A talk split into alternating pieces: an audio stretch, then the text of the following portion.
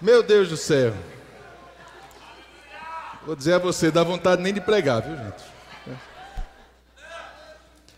Aleluia, que bênção, irmãos. Que bênção. Dá uma olhada ao redor, estamos com a casa cheia hoje, graças a Deus.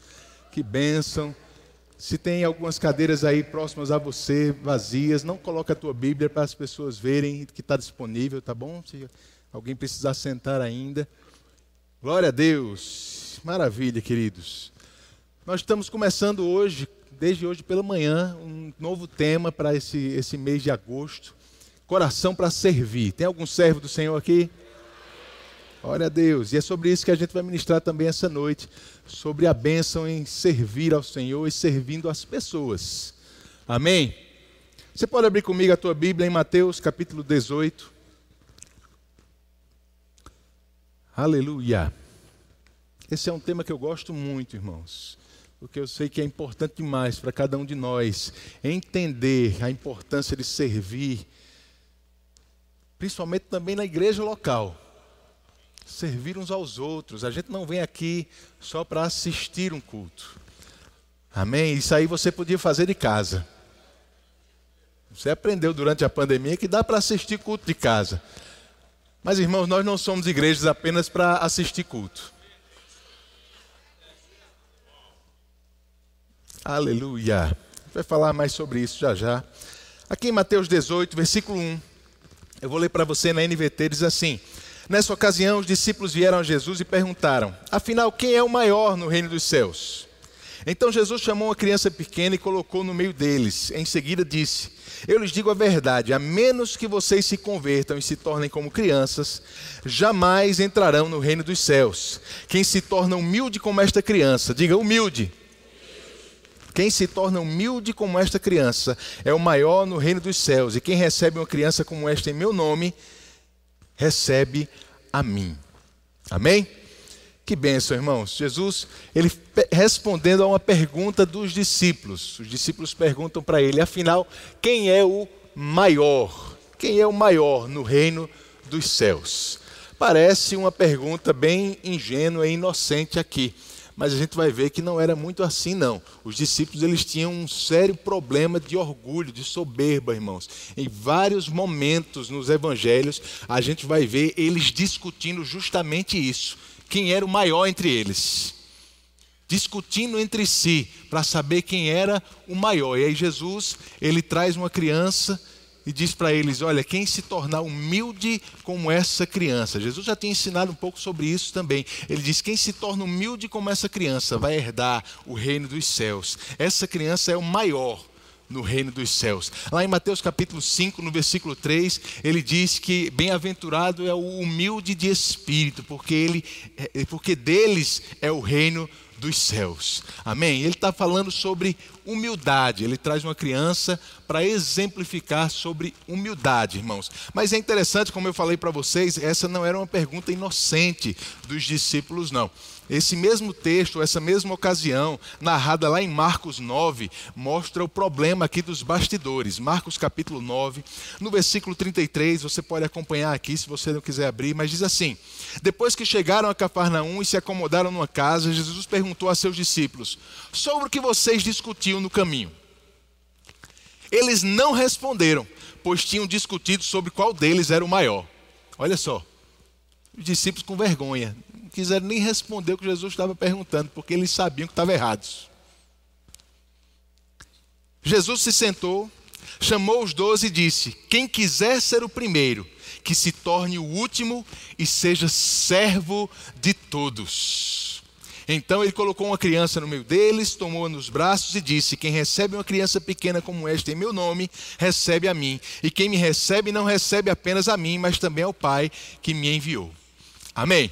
Então a gente vê aí uma das primeiras ocasiões em que os evangelhos estavam narrando essa situação aí, os discípulos discutindo entre eles quem seria o maior. Não era a última vez que isso iria acontecer, não era também a última vez que Jesus ia estar ensinando sobre a necessidade do maior ser aquele que serve. É exatamente isso que ele está ensinando aqui. Lá em Mateus 23, no versículo 11, ele diz ainda: O mais importante entre vocês deve ser servo dos outros. O mais importante entre vocês deve ser servo dos outros, pois os que se exaltam serão humilhados, e os que se humilham serão exaltados. Amém? Eu quero que você veja, irmãos, que Jesus está linkando aí humildade a serviço. Serviço na palavra de Deus está diretamente ligado a um coração humilde. Amém? Aquele que tem o coração humilde, ele deseja servir, ele ama servir. Não importa a posição que ele ocupa, porque mesmo que ele seja o maior, o maior entre nós deve servir também uns aos outros. É isso que Jesus vem ensinando. Mas aí tem dois textos onde Jesus ele fala mais explicitamente aos discípulos sobre isso. Eu queria ler com você Mateus capítulo 20, vai lá comigo. Mateus capítulo 20, a partir também do versículo 20. Eu vou ler na Nova Almeida atualizada. Mateus capítulo 20, versículo 20. Essa aqui já seria mais ou menos a segunda ocasião em que Jesus estava tratando os discípulos. Diz assim: Então se aproximou de Jesus a mulher de Zebedeu com seus filhos e, adorando, pediu-lhe um favor. Jesus lhe perguntou: O que você quer? Ela respondeu: Mande que no seu reino estes meus dois filhos se sentem, se assentem, um à sua direita e outro à sua esquerda. Pequeno favor que ela está pedindo aí para Jesus. Se a gente ler um capítulo antes, no capítulo 19 de Mateus, você vai ver Jesus dizendo que um dia os discípulos iriam sentar-se em doze tronos e iriam ajudar Jesus no juízo com a, a nação de Israel iria julgar Israel juntamente com eles. Jesus diz: Olha, vocês vão sentar em doze tronos e julgar as doze tribos de Israel. E aí, a mulher de Zebedeu, mãe de Tiago e João, amém? E muitos estudiosos, eles é, dizem, essa mulher aqui, o nome dela era Salomé. A gente vê isso por outros evangelhos. E muitos estudiosos ligam ela a Maria. Ela seria irmã de Maria, tia de Jesus. E aí você vê por que tamanha ousadia de fazer uma pergunta dessa a Jesus, né? Chega para o sobrinho e diz: Jesus, deixa eu te pedir um favor. Esse negócio dos tronos aí que você falou. Deixa eu te pedir um favor. Dá um jeitinho dos teus primos Tiago e João se sentar um do teu lado direito e outro do teu lado esquerdo? Hoje em dia a gente chama isso de nepotismo. Versículo 22. Mas Jesus disse: Vocês não sabem o que estão pedindo. Será que podem beber o cálice que eu estou para beber? Eles responderam, responderam: Podemos. Então Jesus lhes disse: Vocês beberão o meu cálice. Quanto ao sentar à minha direita e à minha esquerda, não me compete concedê-lo, pois é para aqueles a quem está preparado por meu Pai. Amém? Jesus olha para eles e diz: Olha, vocês não sabem muito bem o que estão pedindo, mas vocês estão prontos para enfrentar o tipo de adversidade que eu estou para enfrentar? Vocês estão prontos para morrer, como eu vou morrer por causa do Senhor? E eles disseram: Estamos. E de fato, irmãos, isso aconteceu com aqueles dois discípulos, Tiago e João. E é interessante porque Tiago foi o primeiro dos doze a morrer por causa do Evangelho, e João foi o último dos doze a morrer por causa do Evangelho. Mas Jesus confirma isso, sabe que o que, é que eles estavam para enfrentar pela frente, mas ele agora queria usar essa situação para trazer uma lição para os discípulos, porque ele sabe o que é que estava começando a passar de novo na cabeça dos discípulos. Alguns, alguns capítulos antes, no 18, a gente leu que eles já estavam com um problema em relação a quem era o maior entre eles. E agora olha o que acontece. No versículo 24, diz que quando os outros dez discípulos ouviram isto, ficaram indignados com os dois irmãos. Então Jesus, chamando-os para junto de si, disse: Vocês sabem que os governadores dos povos os dominam e que os maiorais exercem autoridade sobre eles. Mas entre vocês não será assim. Pelo contrário, quem quiser tornar-se grande entre vocês, que se coloque a serviço dos outros. E quem quiser ser o primeiro entre vocês, que seja servo de vocês, tal como o filho do homem que não veio para ser servido, mas para servir e dar a sua vida em resgate por muitos. Então Jesus conversa com aqueles dois discípulos né, e, e fala que de fato eles iriam morrer por causa do seu nome, mas os outros dez discípulos não gostaram muito do pedido que eles fizeram. Porque a gente sabe que os discípulos eles tinham esse, problema de um se achar maior, melhor do que o outro. E aí eles começaram lá a ficar com inveja daquele pedido. Quem é que eles estão achando que são? Pedindo para sentar do lado direito, do lado esquerdo de Jesus, só porque são primo deles, estão achando que são, são melhores do que a gente. Jesus sabia do que eles estavam pensando. Olha para eles e dá uma lição maravilhosa. Ele diz: Olha, lá fora, os governadores dos povos, eles dominam sobre eles. Os maiorais exercem autoridade. Lá fora é assim, mas entre vocês tem que ser diferente.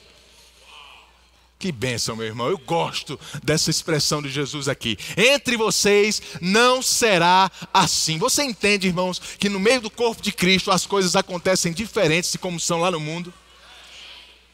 Nós vivemos baseados em princípios diferentes, irmãos. Nossas regras são diferentes. Lá fora, o maior domina. Jesus disse: aqui dentro, o maior serve. Serve. Quem quiser tornar-se grande, ele nem está falando quem já é grande ainda. Ele diz quem quer se tornar grande. Esse vai ser aquele que serve, se coloca a serviço dos outros, vai ser aquele que serve, vai ser servo. Diga servo. Aí no versículo 27 ele diz: Quem quiser ser o primeiro, que seja o servo de vocês. É interessante, esse versículo 27, em outras versões, ao invés da palavra servo, traz a palavra escravo escravo. Alguém tem alguma versão que traz essa palavra escravo aí? Várias pessoas. Ele usa de fato duas palavras diferentes no versículo 26 e 27. No versículo 26 é a palavra servo, é alguém que presta um serviço a alguém com base a, a, é, em receber alguma coisa em retorno. Mas ele fala no versículo 27 sobre o escravo, é aquele que presta serviço sem receber nada. Amém? E essas eram, irmãos, as duas posições mais inferiores na sociedade naquela época. O servo que trabalhava por nada, por pouca coisa, na verdade, por um pequeno salário, uma pequena recompensa, e o escravo que trabalhava talvez porque tinha uma dívida para com aquele senhor, era escravo dele de alguma forma e tinha que fazer aquele serviço. E Jesus diz: Olha, quem quiser ser maior vai ter que se colocar nessas posições aí mais baixas, Lá no mundo é mais baixo, no reino é a mais alta. Servos uns dos outros. Irmãos, a gente precisa renovar a nossa mente. Nós não podemos nos conformar com o mundo. Isso quer dizer que nós não podemos pensar como o mundo, ter a mesma forma do mundo, entender a vida como o mundo entende, irmãos. Porque senão a gente vai perder os princípios da palavra de Deus que vão fazer da nossa vida um sucesso. Jesus disse: quem quiser ser o maior, que seja aquele que serve. E ele se coloca como exemplo. No versículo 28, ele diz: tal como o filho do homem, que não veio para ser servido, mas para servir. Glória a Deus. Jesus veio para servir. Jesus veio para servir. Irmãos, isso deve falar muito ao nosso coração. Porque a Bíblia diz que Jesus é a exata expressão de Deus. Ele é a imagem do Deus invisível. E se Jesus ele tem o desejo de nos servir, isso mostra para a gente também o coração do Pai. Irmãos, pode ser até, pode soar até estranho para você que Deus tem desejo de nos servir, mas isso soa estranho quando a gente vem com a mentalidade do mundo, quando a gente não entende o que é serviço na palavra de Deus. Eu já falei isso algumas vezes aqui sobre servir, mas se, se eu coloco alguém diante de você e digo, olha, essa pessoa, ela vai dar, te alimentar sempre que você precisar, preparar comida para você, cuidar da tua roupa, ajeitar a tua bagunça. No mundo, a, as pessoas iam pensar que alguém assim é alguém sobre quem a gente tem autoridade. Alguém que está nos servindo dessa forma está debaixo da nossa autoridade. Mas, irmãos, eu não sei quantos pais temos aqui. Eu tenho um filho de 5 anos e agora uma bebezinha de 5 meses, né? E eu vou te dizer, eu e Juliana, a gente dá comida para eles, a gente troca roupa, a gente arruma bagunça, a gente está servindo eles o tempo todo, mas a autoridade de pais continua na gente. E não é interessante que foi exatamente essa imagem que Deus quis trazer quando Ele mostrou o relacionamento que a gente teria com Ele? Pai e filhos. O Senhor está nos servindo o tempo todo, como um pai que serve aos seus filhos. Isso não diminui a autoridade dele, não tira o poder dele sobre nós, mas mostra o coração de servo que ele tem a nosso respeito. De não dar exatamente o que a gente quer, mas o que a gente precisa. Como você faz com seus filhos, servindo a eles em tudo que eles precisam. E é exatamente esse o coração de Jesus. Eu vim não para ser servido, porque essa é a ideia do mundo. Quem tem autoridades é servido, mas ele veio para servir. Eu creio, irmãos, que cada vez mais vai aumentar a sua consciência de que você vai vir para a igreja não para ser servido.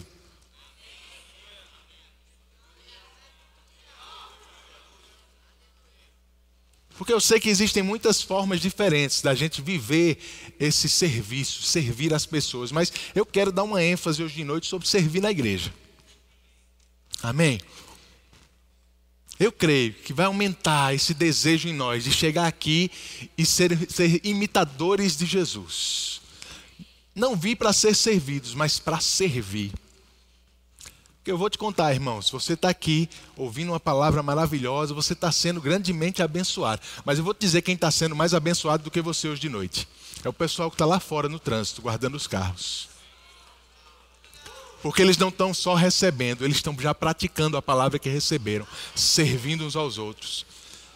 Quem está sendo mais abençoado do que a gente é o pessoal do departamento infantil que está lá servindo as nossas crianças nesse momento. Aleluia! Mas vai chegar o teu momento de servir também. A gente vai falar já sobre isso. Mas um texto bem parecido com esse está lá em Lucas capítulo 22. Vai lá comigo. Lucas 22. É bem propício esse texto porque ele aconteceu justamente depois da ceia, da última ceia de Jesus. Nós ceiamos hoje. E mais uma vez, a gente vai ver aqui pela terceira vez, Jesus lidando com aquele problema dos discípulos de querer ser maior do que os outros. Depois da ceia, depois que ceia, Jesus olha para os discípulos e diz para eles: Olha, um de vocês vai me trair. Olha que revelação, irmãos. Um de vocês vai me trair. E aí, o versículo 23, Lucas capítulo 22, versículo 23, diz assim: Então começaram a perguntar entre si qual deles seria o que estava para fazer isso. Os discípulos começaram a questionar um para o outro: quem será? Quem será esse que vai trair Jesus? Quem é esse? E eu acredito, irmãos, que daqui a pouco eles começaram talvez a acusar um ao outro. Talvez dizendo: rapaz, eu sempre desconfiei de André. André tem um jeito meio estranho assim, não é de confiança não. Aí André, ei rapaz, que conversa é essa? Eu sou muito melhor do que você, com certeza não vai ser eu, é, é, deve ser você que vai trair Jesus. Porque logo depois dessa discussão, no versículo 24, diz que houve também entre eles, um, eles uma discussão sobre qual deles parecia ser o maior. Então a discussão de quem iria trair virou a discussão de quem seria o maior.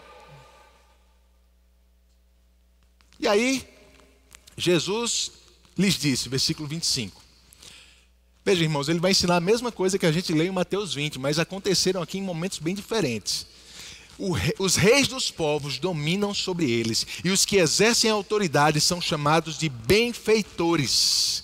Benfeitores. Essa expressão que Jesus usa aí, benfeitores, era uma expressão que os, os imperadores, os reis, os governantes daquela época, eles anexavam ao próprio nome para se intitular assim, fulano de tal benfeitor.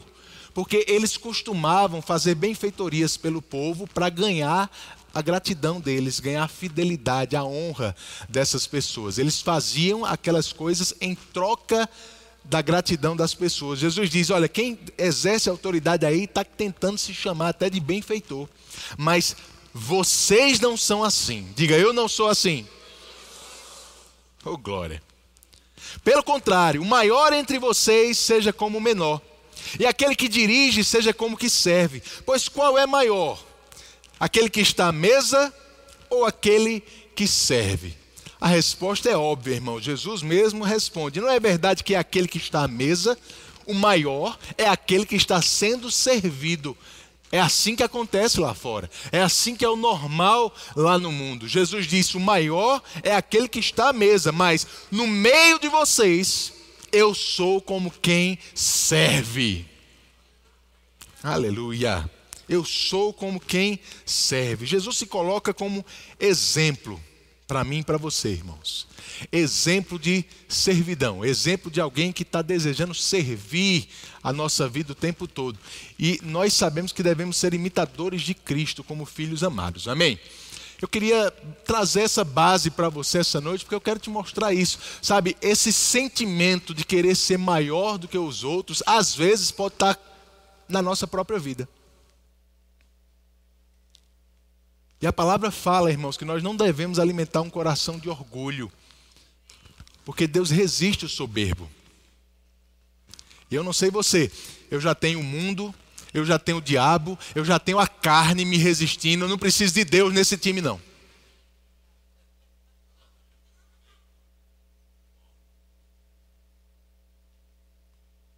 Precisamos cultivar em nós um coração de humildade. Mas o que é humildade pela palavra de Deus? Paulo fala sobre isso em Filipenses. Filipenses no capítulo 2, no versículo 3, diz assim, Filipenses 2, 3: Não façam nada por interesse pessoal ou vaidade, mas por humildade. Cada um considerando os outros superiores a si mesmo, não tendo em vista somente os seus próprios interesses, mas também os dos outros. Não faça nada por vaidade ou interesse pessoal, mas por humildade. E aí ele começa a detalhar, descrever o que seria essa humildade. Humildade, irmãos, é cada um considerar os outros superiores a si. Não ficar como os discípulos, nós sou quem é maior entre nós. Será que eu sou maior do que você? Não. Humildade é considerar que o outro é maior do que eu. Eita glória. Humildade, irmãos, é não ter em vista somente os nossos próprios interesses, mas também os dos outros. É isso que Paulo denomina como humildade. É parar de pensar em mim e pensar nas outras pessoas. O escritor inglês C.S. Lewis, ele diz que humildade não é pensar menos de você. Humildade é pensar menos em você. Você não precisa estar se rebaixando para se, se dizer humilde. Ah, eu sou, eu sou o verme dessa terra. Não, irmãos. Humildade não é você é, pensar acerca de si mesmo menos do que Jesus te fez. Ele te fez mais do que vencedor.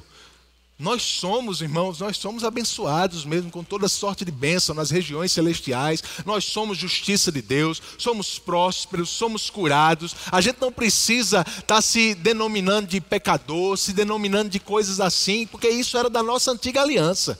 Na nova aliança, ele nos comprou por um alto preço e nos colocou assentados à destra de Deus nas regiões celestiais em Cristo Jesus. E humildade nunca vai ser rebaixar isso. Humildade é mesmo sabendo disso, eu não ficar pensando no que eu quero, no que eu preciso, mas eu pensar mais nos outros do que em mim. É eu colocar as outras pessoas em primeiro lugar. É eu não buscar os meus próprios interesses. Aleluia. Mas a gente vive num mundo, irmãos, que ensina pra gente que a gente não precisa de ninguém para ser feliz. Mentira do diabo. Você só vai ser feliz servindo as pessoas. Você só vai ser feliz colocando as pessoas antes de você.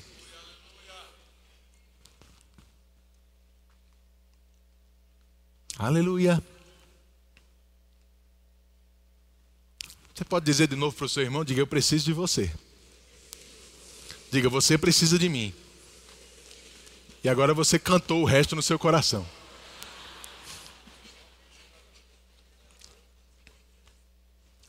Mas ainda aqui em Filipenses, no capítulo 2, Paulo ele fala sobre o sentimento de Jesus que assumiu forma de servo. E lá no versículo 19 ele fala sobre Timóteo.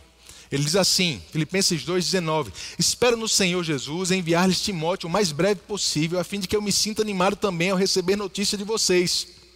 Porque não tem ninguém com esse mesmo sentimento e que se preocupe tão sinceramente por vocês.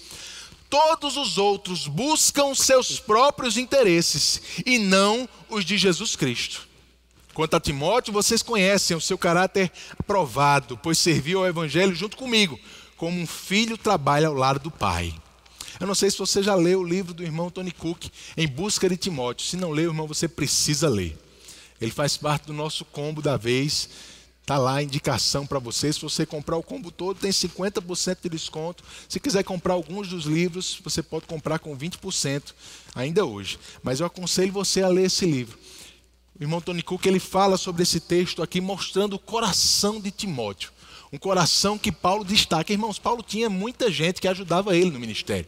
Paulo tinha Silas, Barnabé, Tito e tantos outros que a gente vê no livro de Atos, nas suas cartas, que ele listava, que era, eram auxiliares dele. Mas ele diz: Olha, eu não tenho nenhum outro como Timóteo. Nenhum está no nível, no patamar de Timóteo. Por quê? Ele diz: porque todos os outros estão buscando seus próprios interesses também. Timóteo, ele tem um sentimento diferente. O sentimento que ele fala no versículo 5 aí, que era o sentimento de Jesus Cristo, que não teve por usurpação ser igual a Deus, mas assumiu forma de servo. Ele diz: Timóteo, ele tem um sentimento diferente, porque nenhum outro ele pensa, ele cuida tão sinceramente de vocês. E ele diz: os outros buscam os seus interesses, Timóteo busca os interesses de Jesus Cristo. Quais eram os interesses de Jesus Cristo que Paulo diz que Timóteo buscava? Ele diz: Timóteo cuida sinceramente de vocês. Cuidar das pessoas, irmãos, é cuidar dos interesses de Jesus Cristo nessa terra. Não existe nada mais que Jesus se interesse nesse lugar do que a vida das pessoas. Amém?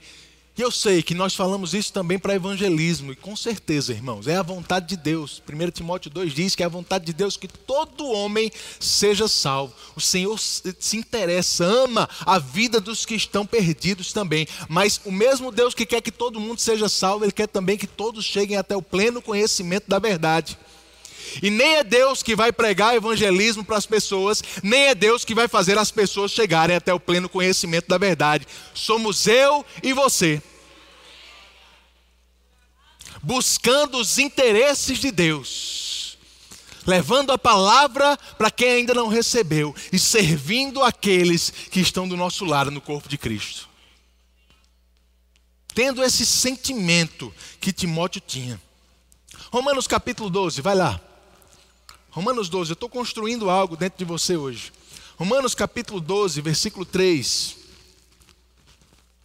Paulo ele está aqui com a mesma, o mesmo cuidado que Jesus tinha quando estava ensinando aos discípulos, naqueles textos que a gente leu. Romanos capítulo 12, versículo 3 diz: Com base na graça que recebi, dou a cada um de vocês a seguinte advertência: Não se considerem melhores do que realmente são ou como a atualizada diz, não pense de si mesmo além do que convém. Olha só, parece que Paulo está pregando para os discípulos. Não se ache maior, melhor do que os outros. Antes, sejam honestos em sua autoavaliação, medindo-se de acordo com a fé que Deus nos deu. Da mesma forma que o nosso corpo tem vários membros e cada membro uma função específica, assim é também o corpo de Cristo. Somos membros diferentes do mesmo corpo e todos pertencemos uns aos outros. Deus, em Sua graça, nos concedeu diferentes dons. Aleluia. Paulo diz: não pense de si mesmo além do que convém. Não pense que você é superior às outras pessoas. Lembre, todos estamos, todos estamos no corpo de Cristo. Somos membros uns dos outros. Membros, e cada um tem a sua função no corpo de Cristo. Irmãos, eu não sei se você tem essa convicção, mas Deus te criou com uma função. Deus te criou com uma função, querido. Ele não está esperando você desenvolver alguma coisa para procurar onde é que talvez você se encaixe. Ele já sabia disso antes de te criar. E nós, agora que fazemos parte do corpo de Cristo, precisamos nos esforçar para achar o nosso lugar, para entender onde é que nós vamos desempenhar a nossa função, porque nós temos um dom. E essa palavra dom aí, o irmão Rick Renner diz que era uma habilidade especial concedida pelos deuses. Olha que maravilhoso. Naquela época, essa palavra era usada na mitologia grega para definir isso, uma pessoa que recebia um poder especial dos deuses. Você recebeu um poder especial da parte de Deus para exercer uma função específica no corpo de Cristo, e cabe a você e somente a você achar essa função. Onde é que você se encaixa no corpo? Qual é o teu lugar?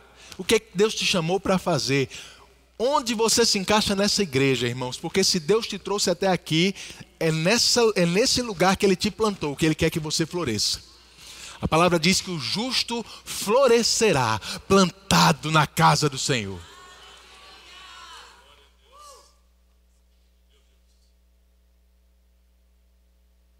Quando você vê um crente murcho,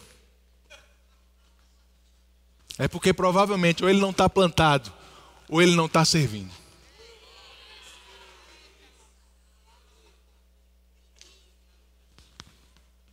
Oh, glória a Deus. Temos um dom, irmãos, temos uma função e precisamos procurar o nosso lugar no corpo de Cristo. Lá em Efésios 4, a partir do versículo 11, Paulo diz que ele concedeu uns para apóstolos, profetas, evangelistas, pastores, mestres, com vista ao aperfeiçoamento dos santos. Tem santo aqui? Está falando de você com vista ao aperfeiçoamento dos santos, para que eles desempenhem o seu serviço. Os dons ministeriais foram colocados para nos aperfeiçoar e nós nos aperfeiçoamos com um objetivo: para a gente desempenhar o nosso serviço, para a gente servir no corpo de Cristo. E servindo no corpo de Cristo, nós vamos edificar esse corpo edificar o corpo. É através do serviço que a gente promove crescimento. Agora, irmãos, presta bem atenção. A minha função, o meu dom, o meu chamado no corpo vai fazer você crescer. O seu chamado vai me fazer crescer. Isso quer dizer que eu não cresço sem você e você não cresce sem mim. Mais na frente, no capítulo 4 de Efésios, ele diz que o corpo promove o seu próprio crescimento quando ele está ligado através das suas juntas e articulações. Dá uma olhada no seu cotovelo aí, irmãos. Essa é uma boa articulação para a gente é, é, examinar hoje. Uma junta, uma articulação, o seu cotovelo. Agora você já percebeu que só existem articulações quando pelo menos dois membros se juntam? Você nunca vai ver uma articulação de um membro só. O crescimento vem pelo trabalho das articulações. Isso só vai acontecer quando a gente se juntar como corpo, membros uns dos outros, cada um atuando na sua função, no dom que Deus te chamou para exercer. Você vai fazer eu crescer, eu vou te fazer crescer e juntos vamos crescer em Cristo Jesus. Mas sozinho ninguém cresce. Porque a Bíblia diz que quem se isola procura os seus próprios interesses. Mas, irmãos, procurar os próprios interesses é orgulho e soberba na palavra de Deus. Humildade é não colocar os meus interesses em primeiro lugar. Humildade é eu ter as, as pessoas, os outros, antes de mim. É procurar os interesses de Jesus, os interesses que Deus tem nessa terra, que é servir as pessoas, servir uns aos outros. Amém. Lucas capítulo 12, eu quero ler esse último texto com você. Lucas 12, versículo 16.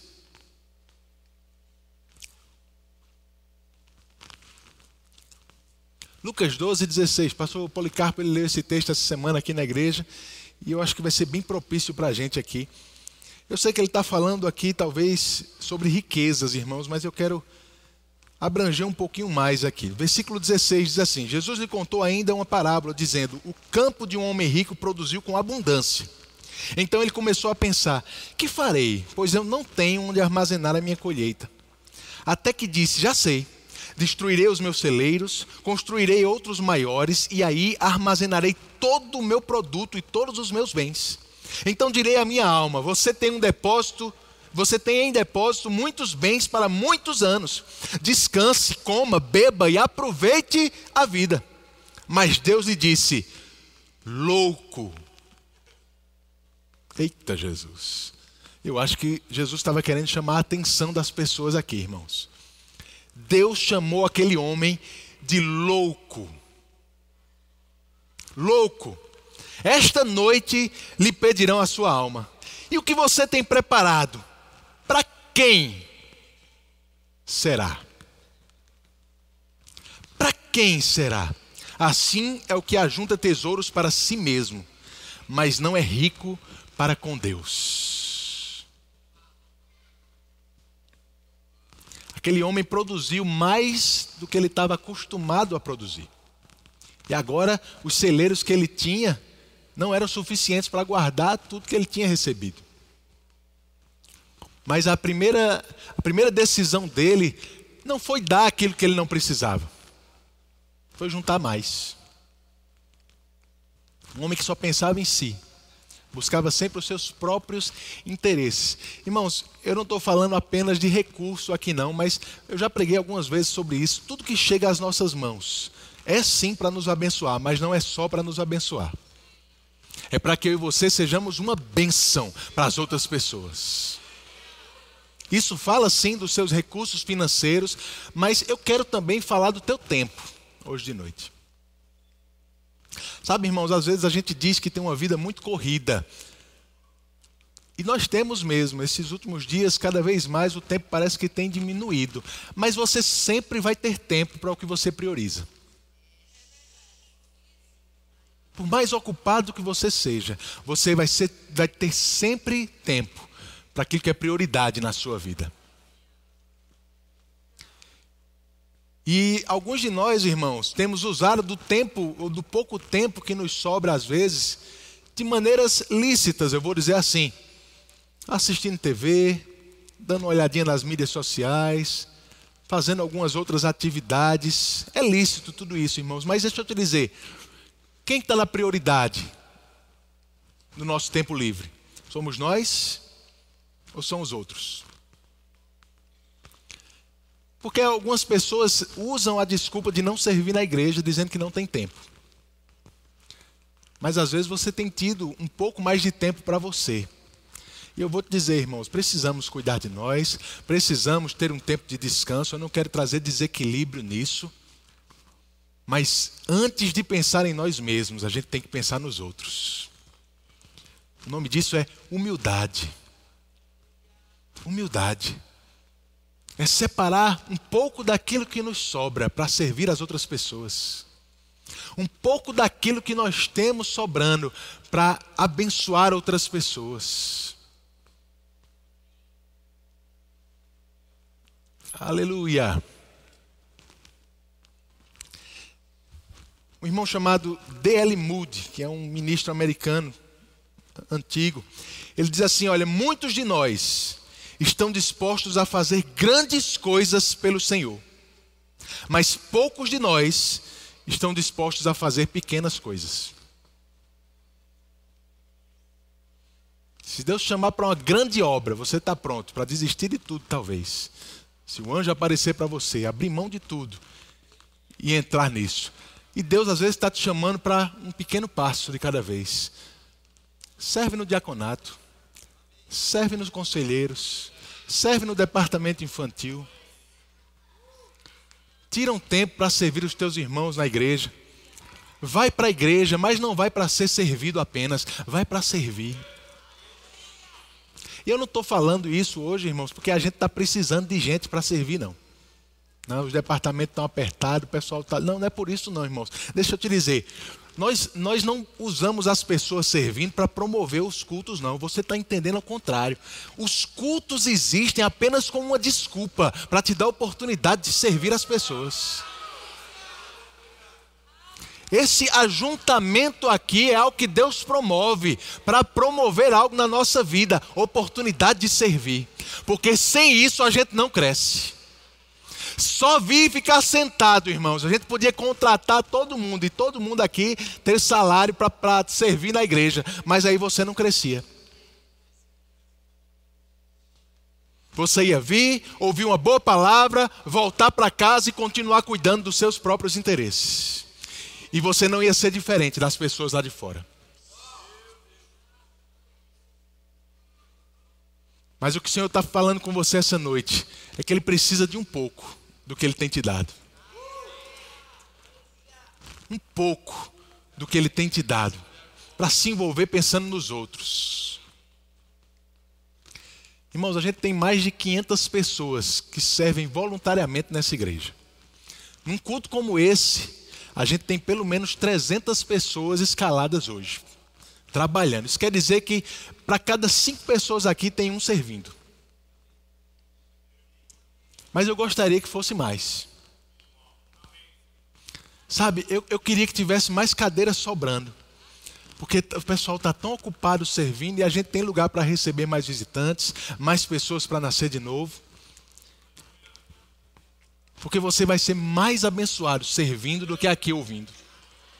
Você precisa ouvir, você precisa ouvir a palavra, mas a gente precisa ter tempo para praticar ela. Amando as pessoas, servindo as pessoas. Você precisa de uma escala, irmão.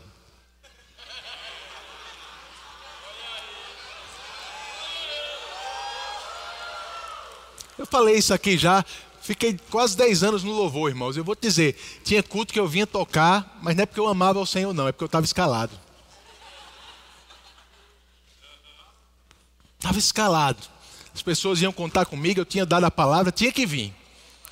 Com preguiça ou não, tinha que cumprir a escala. Irmãos, que maravilha é você vir para a igreja, mesmo quando sua carne não quer.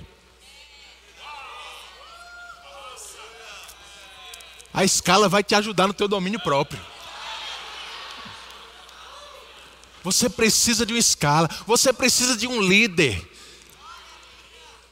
que vai sentir a sua falta todo culto e ligar para você. Por que você não veio hoje? Porque eu não posso fazer isso. Mas os líderes dos nossos departamentos fazem.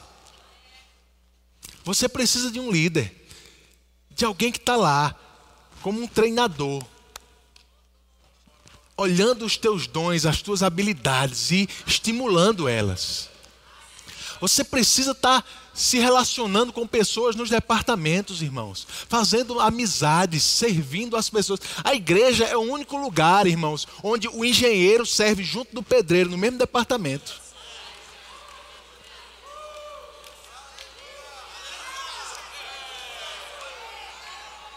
No mesmo lugar. em parceria, conhecendo um pouco um do outro. E eu vou te dizer, eu, eu, vou, eu vou te contar um segredo como pastor. A gente aconselha muita gente e no gabinete a gente escuta muito problema, irmãos. E você sabe que pastor também enfrenta dificuldade, né? A gente passa por dificuldades, temos problemas para vencer também, mas às vezes, irmãos, eu estou com um problema, chego na igreja, vou aconselhar alguém, a pessoa começa a falar da vida dela, eu, meu problema diminui tanto.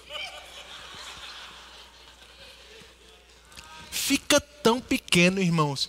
E agora eu, eu não consigo nem lembrar mais dele porque eu estou envolvido em ajudar aquela pessoa. Sabe que tem gente que está tão focado nos próprios problemas e às vezes esse é o motivo de você estar tá entrando em depressão, em ansiedade, de não conseguir dormir. Você está muito focado na sua vida quando você começar a tirar o foco e focar na vida dos outros. Os teus problemas vão diminuir. Sua vida vai ficar mais leve. Porque você vai ver que você não é a única pessoa que passa por circunstâncias. Mas o bom, irmãos, é que ao conhecer também os problemas, a gente conhece também os testemunhos. A gente começa a conversar e sabe como é que a pessoa venceu aquele desafio. E isso nos anima por dentro, isso nos estimula, mas isso só vai acontecer num ambiente de parceria, onde a gente está se relacionando uns com os outros para servir as pessoas. As pessoas perguntam, pastor, o, senhor não tem interesse em, em, ter pequenos grupos aqui na igreja? Eu, eu, eu, eu, eu, eu creio, irmãos, que isso é uma estratégia maravilhosa e Deus pode dar a algumas pessoas. Mas hoje eu tenho focado nos meus grupos aqui da igreja, já que são os nossos departamentos. Se você quer estar envolvido num grupo, irmãos, procure um departamento para servir. Lá você vai ter um líder, lá você vai ter reuniões, lá você vai ter tempo de oração, lá você vai ouvir a palavra.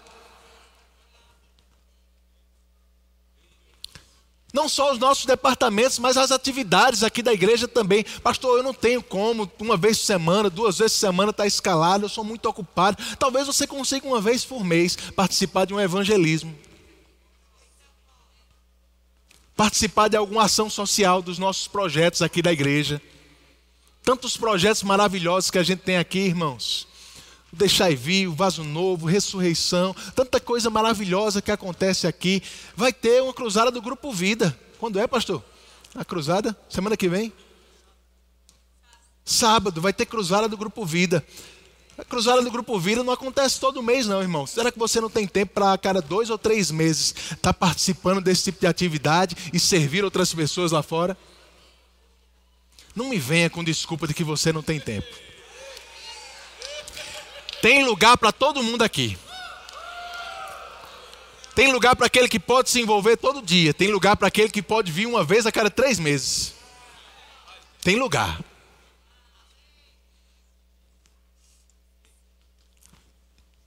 Aleluia. Aleluia. Meu Deus do céu. Você pode orar um pouco em outras línguas? Queria chamar o grupo de louvor. Eira brabassoro contecere cantrabaste cantramasso. Rosso combra baixere canta sereambra basse. Cantramassere soro.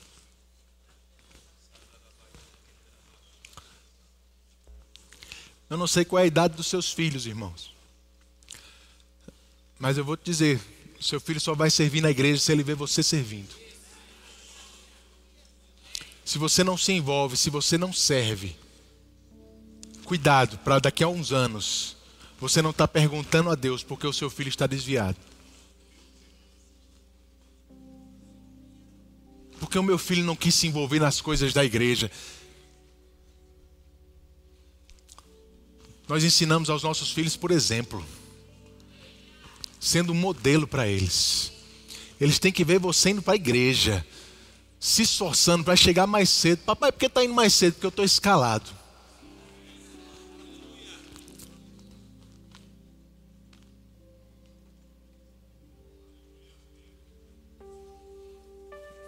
Teu exemplo vai salvar o teu filho. Ele vai estar tão envolvido na igreja que ele não vai ter tempo para as coisas do mundo. ele vai se sentir tão realizado aqui, porque ele está sendo útil, servindo as pessoas. Vai ter uma vida tão satisfeita que as, as atratividades do mundo não vão tentá-lo, não, não vão atrair ele para nada, não, vão gerar nenhum tipo de sentimento nele. Ele, ele já é completo aqui, servindo as pessoas, porque ele viu isso na vida do seu pai e da sua mãe.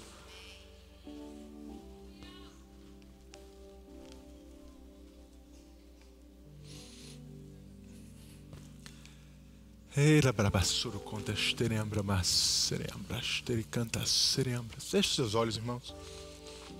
Remala xericanta sararambra maxericanta sururumbre estequendresse. Raça conta serembra maxere. Ketra bramassuro numbre estekandra masse. Condere bramassere andra esterembra masse. Era mamassuro contra besre cantraste ambramassa.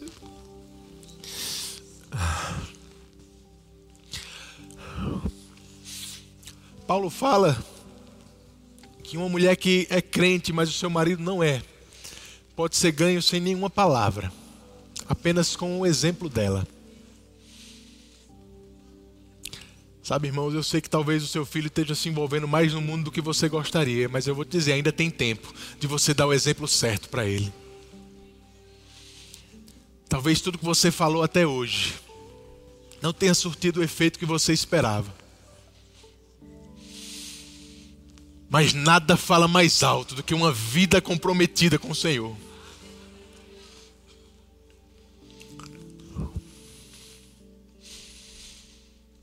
Ora.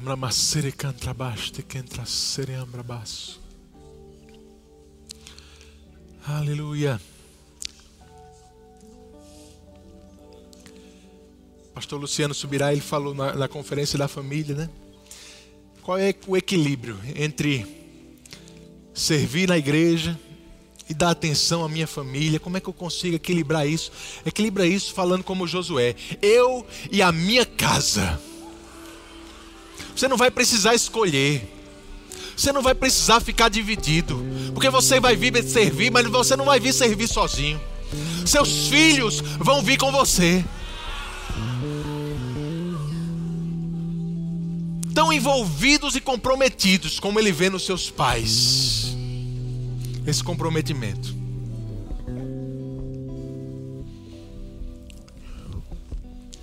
Obrigado, Pai. A Bíblia diz que Ló ele foi Ló? Jó. Jó ele foi abençoado enquanto ele orava pelos seus companheiros. Talvez, irmão, você está se esforçando para mudar alguma coisa na sua vida. E isso vai ser mudado quando você tirar a sua vida de foco e começar a colocar a vida dos outros em primeiro lugar. Esse é um lugar, irmãos, onde as pessoas entram por aquelas portas e se sentem amados. Porque está tanta gente boa, disposta, sorrindo, alegre, querendo servir. Sabendo se ele está bem, se ele está precisando de alguma coisa. A pessoa entra por aquelas portas e entende que saiu do mundo, ele está num lugar diferente. Aqui é diferente. Aqui é diferente. Aleluia. Aleluia. Aleluia. Eu sei que essa palavra que eu trouxe, irmãos, foi para alguns pais aqui que estavam pedindo uma resposta, uma direção da parte de Deus. Talvez não era a resposta que você queria. Mas como eu te disse, Deus está te servindo, Ele não te dá o que você quer, Ele te dá o que você precisa.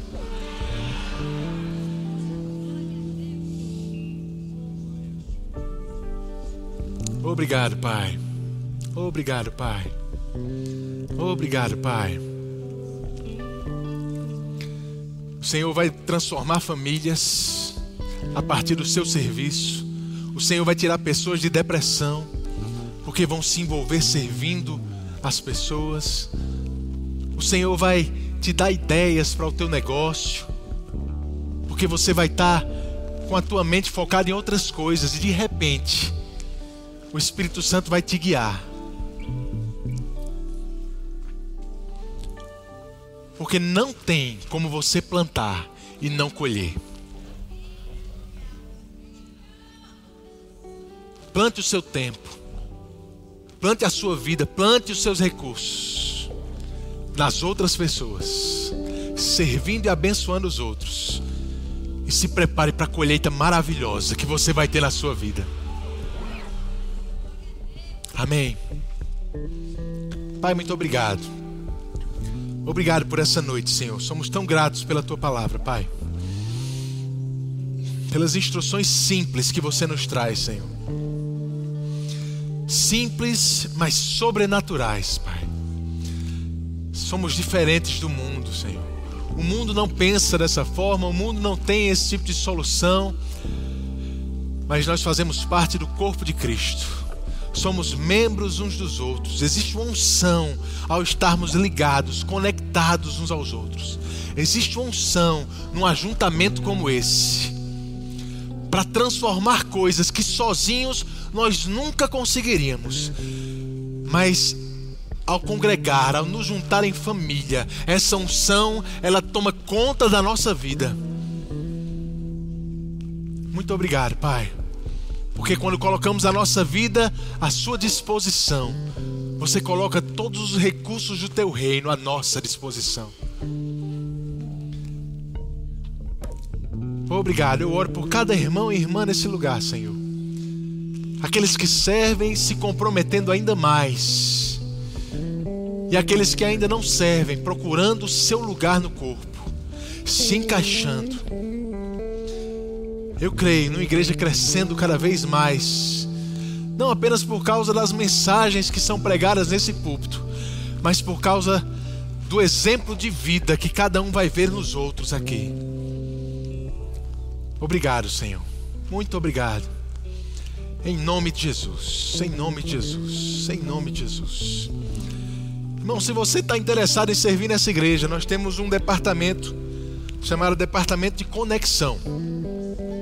Você pode procurar lá na frente no nosso balcão de informações, ele vai eles vão te dizer como entrar em contato com o pessoal, como colocar o teu nome à disposição. Se você não sabe exatamente a área que você quer estar, mas quer servir, esse departamento é para isso mesmo. É para descobrir o teu talento, te ajudar nisso e te encaixar no melhor lugar nessa igreja. Mas se você já tem algum departamento que arde no seu coração, você pode me procurar, procurar alguns da nossa equipe ministerial, os líderes desse departamento e se colocar à disposição para isso. Amém? Faz isso, irmão. Se, se disponibiliza para o reino. Se envolve ajudando as pessoas, abençoando os outros. Vem para a igreja, mas não vem só para ser servido, vem para servir também. Amém. Tem alguém essa noite que está aqui, talvez pela primeira vez, ou você já frequenta essa outra igreja, já ouviu a palavra mais de uma vez, mas nunca tomou uma decisão por Jesus Cristo nunca confessou publicamente Jesus como Senhor da sua vida. Essa é uma necessidade para mim e para você. Entregar a nossa vida ao Senhor, reconhecer que Ele morreu naquela cruz e ressuscitou, e confessar com a nossa boca que Ele é o nosso Senhor, é colocar a sua vida à disposição dEle. Se você ainda não fez essa confissão, não tomou essa decisão e quer fazer essa noite, faz o sinal com a tua mão, onde você está? Você que está aqui, quer confessar Jesus como Senhor da sua vida. Estou vendo uma mão levantada aqui. Tem mais alguém? Onde está você? Onde está a segunda pessoa que vai entregar a sua vida a Jesus hoje? Levanta a sua mão. Onde está você? Ele te chamou essa noite para ele te dizer: Eu quero ser o seu pai. Eu quero servir você. Aleluia. Onde está você? Tem mais alguém? Levanta sua mão. Vem acompanhar ele aqui. Glória a Deus, mais um irmão. Aleluia.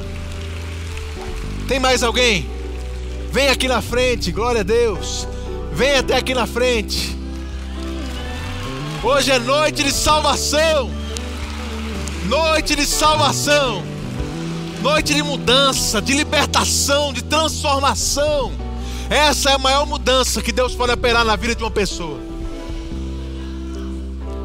Mais uma pessoa, graças a Deus.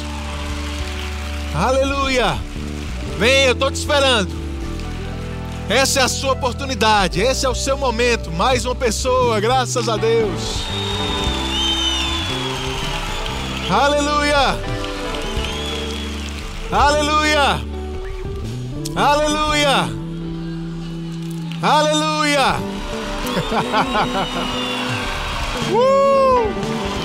Aleluia! Aleluia! Aleluia! Aleluia! Onde está você? Vem mais! Venha! O Senhor está aguardando por você.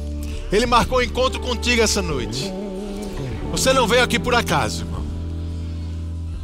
Você não veio aqui por acaso. Você não veio aqui por acaso.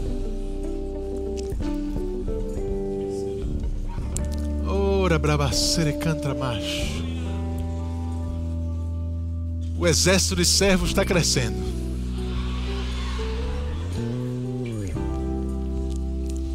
Aleluia.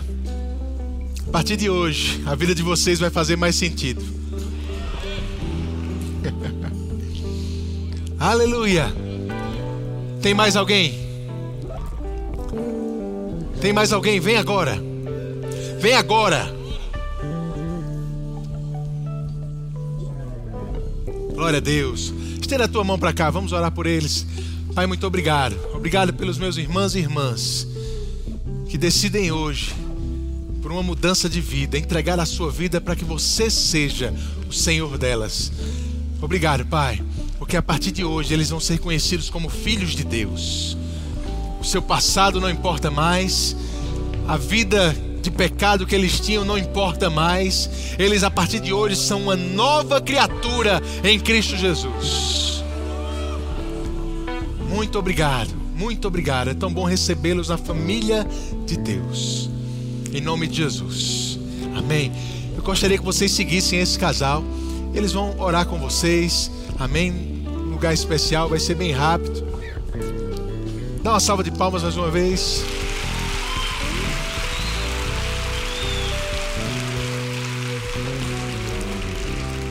Onde está você que já nasceu de novo, mas ainda não foi batizado no Espírito Santo?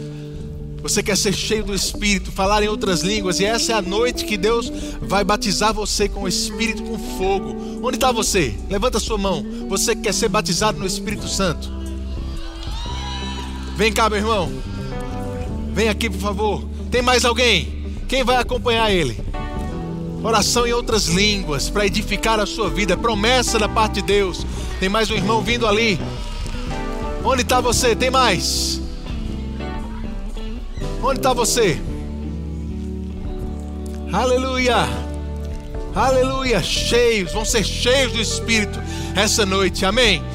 Segue esse casal, eles vão orar com vocês também, vão destruir com a palavra, vocês vão receber. Se você está aqui, irmãos, e chegou com alguma dor, alguma enfermidade, você não vai sair daqui do mesmo jeito.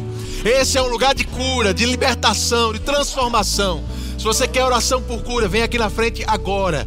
Venha rápido. Nós queremos orar por você, impor as mãos sobre a sua vida e você vai sair daqui completamente sarado.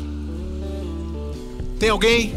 Tem uma irmã vindo ali algumas pessoas vindo, venha rapidamente. Eu queria pedir ao pessoal aqui na frente, por favor, Maneco, Camila, Perilo, Fernando, Pastor Elmito, Pastor Raul, todo mundo que está aqui, fica disponível para orar por essas pessoas à medida que eles vão chegando. Cada um pode escolher uma pessoa, impor as mãos, orar e declarar aquilo que Jesus fez já na vida deles, sendo manifesto essa noite.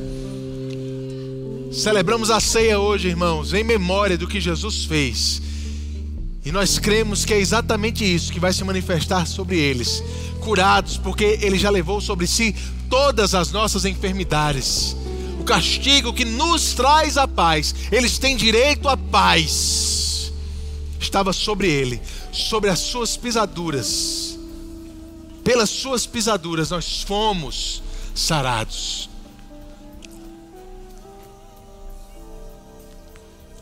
Aleluia. Tem mais gente aqui. Vem cá. Alan, Marcos, Kelly, Socorro. Vem também todo mundo. Ora por eles aqui. Não deixa ninguém sobrando. Põe as mãos aqui no meu lado esquerdo. Você pode orar por eles, irmãos. Concorda com o que está acontecendo aqui, como se fosse você aqui na frente. Você não sabe, irmão, se o que está tá afligindo esses irmãos é uma dor de cabeça, é um câncer mas não importa, porque existe um poder que cura qualquer uma dessas enfermidades. E está disponível nesse lugar. E eles vão receber isso essa noite.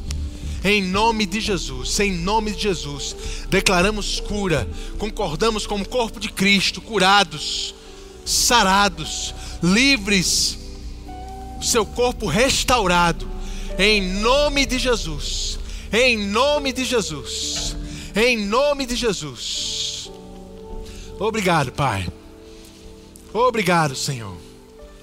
Obrigado, Pai. Obrigado. Fernando já pode vir. Aleluia.